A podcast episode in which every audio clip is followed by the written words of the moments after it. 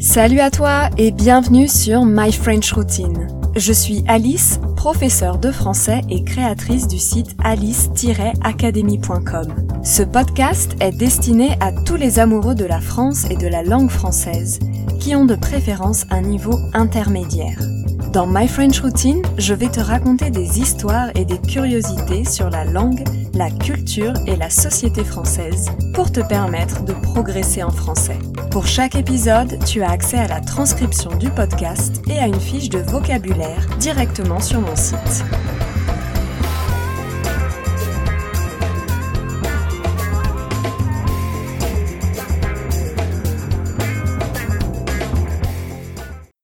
Dans ce sixième épisode de My French Routine, je vais te parler du restaurant en France. Que ce soit pour manger ou simplement prendre un verre, aller au restaurant fait partie des activités préférées des Français. Nous parlerons des habitudes typiquement françaises, des serveurs parisiens qui ont mauvaise réputation et de la naissance du restaurant moderne. D'ailleurs, est-ce que tu sais depuis quand existent les restaurants? Nous allons voir tout cela dans cet épisode. On se fait un coréen samedi? Faut que je te dise, j'ai découvert un super éthiopien dans le sixième. Au fait, t'as testé le japonais dans ta rue? Alors non, si tu imagines des choses bizarres, on n'est pas en train de parler de personnes, mais bien de restaurants qui proposent de la cuisine coréenne, éthiopienne ou japonaise. Dans une grande ville multiethnique comme Paris, tu peux en effet trouver presque toutes les cuisines du monde. Et le must du must pour les Parisiens, c'est de trouver le resto qui propose une cuisine originale, très différente d'un pays qu'on ne connaît pas bien. C'est presque un jeu. Qui découvrira le resto qui fait le vrai churrasco à la brésilienne ou celui qui propose le meilleur aperitivo italien? Ça peut sembler bizarre dans la capitale d'un pays réputé pour sa gastronomie, mais c'est vrai que les Parisiens recherchent plutôt l'aventure et l'exotisme quand ils vont au resto, comme une façon de voyager. Alors bien sûr, il existe de très bons restaurants français à Paris, mais ce sont souvent des restos gastronomiques très chers, alors que les restos du quotidien les fameuses brasseries ou les bistrots servent des plats moins élaborés et pas toujours faits maison, surtout dans les quartiers touristiques. Le plat typique d'une brasserie parisienne, c'est par exemple le steak frites. On a connu plus raffiné. Mais depuis quelques années, avec les émissions de télé culinaires comme Top Chef, Master Chef ou Le meilleur pâtissier, on assiste à une petite révolution chez les Français qui retrouvent le goût pour la cuisine et les bons plats, et bien sûr, les restaurants doivent aussi s'adapter et renouveler leurs cartes. De nombreux restos à Paris proposent désormais des plats plus originaux avec des légumes locaux, de saison et une option végétarienne et des menus pour le déjeuner beaucoup plus abordables. Pour un déjeuner en semaine, il faut généralement compter 15 euros pour une formule entrée-plat ou plat-dessert ou 20 euros pour une formule entrée, plat et dessert. Et la pause déjeuner en France, c'est sacré. Dans les entreprises, cette pause dure au minimum 45 minutes. Manger est un véritable art de vivre. Contrairement à d'autres pays, il est impensable de manger un sandwich en dix minutes dans la rue ou devant son ordinateur. Je ne dis pas que personne ne le fait, mais disons que ce n'est pas dans les habitudes.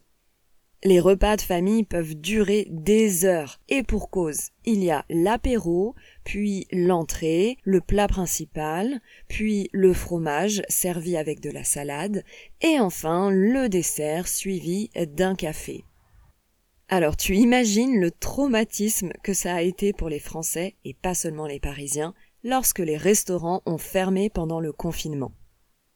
Alors certes, certains restos ont proposé des plats à emporter, mais ce n'est pas la même chose. C'est quand même plus sympa de manger dans un cadre différent, de découvrir de nouveaux plats, et surtout ne pas faire la cuisine ni la vaisselle.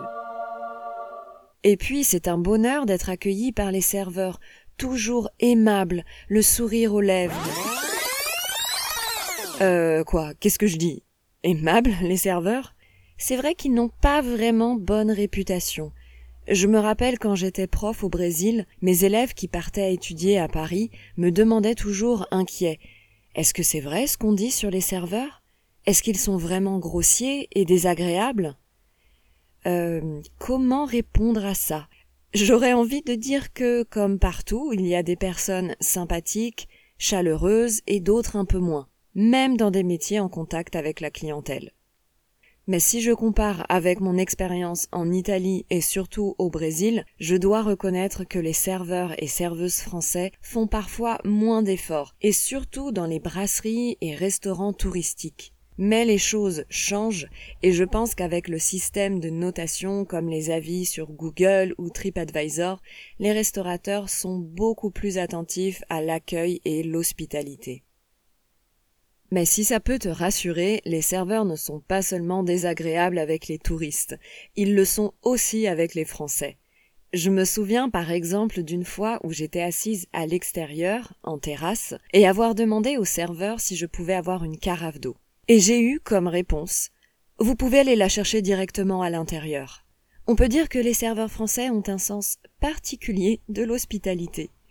À Lyon, où j'habite maintenant depuis trois ans, je remarque que les serveurs sont plus chaleureux, même dans les restaurants plus chics.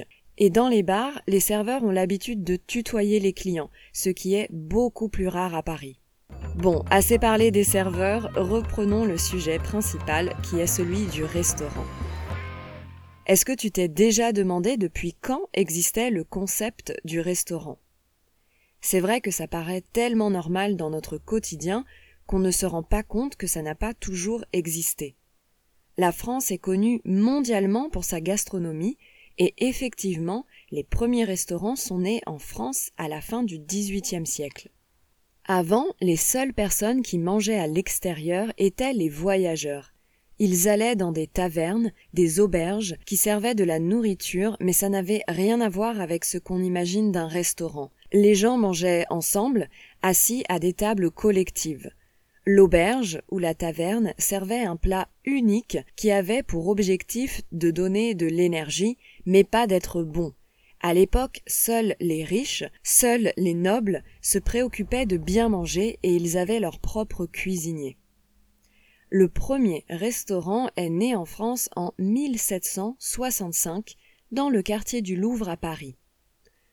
La grande nouveauté, c'est que les gens pouvaient manger à des tables séparées individuel et choisir parmi plusieurs plats. Mais à l'époque, le mot restaurant ne désignait pas le lieu, mais le plat. Le verbe en latin restaurare signifie prendre des forces, et le restaurant, le plat donc, était une sorte de bouillon restaurateur, qui apportait de l'énergie et restaurait l'appétit de la personne qui le consommait. Mais petit à petit, avec l'émergence de ce type d'établissement, le mot restaurant désigne le lieu et non plus le plat. Le tournant arrive avec la Révolution française. Les nobles sont chassés et leurs cuisiniers se retrouvent abandonnés, sans emploi.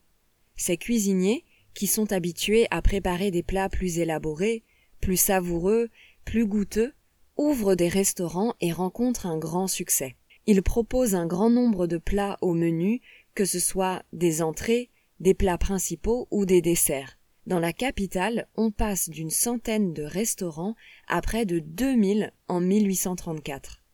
C'est ainsi que le concept du restaurant moderne est né à Paris et a ensuite été repris dans le monde entier.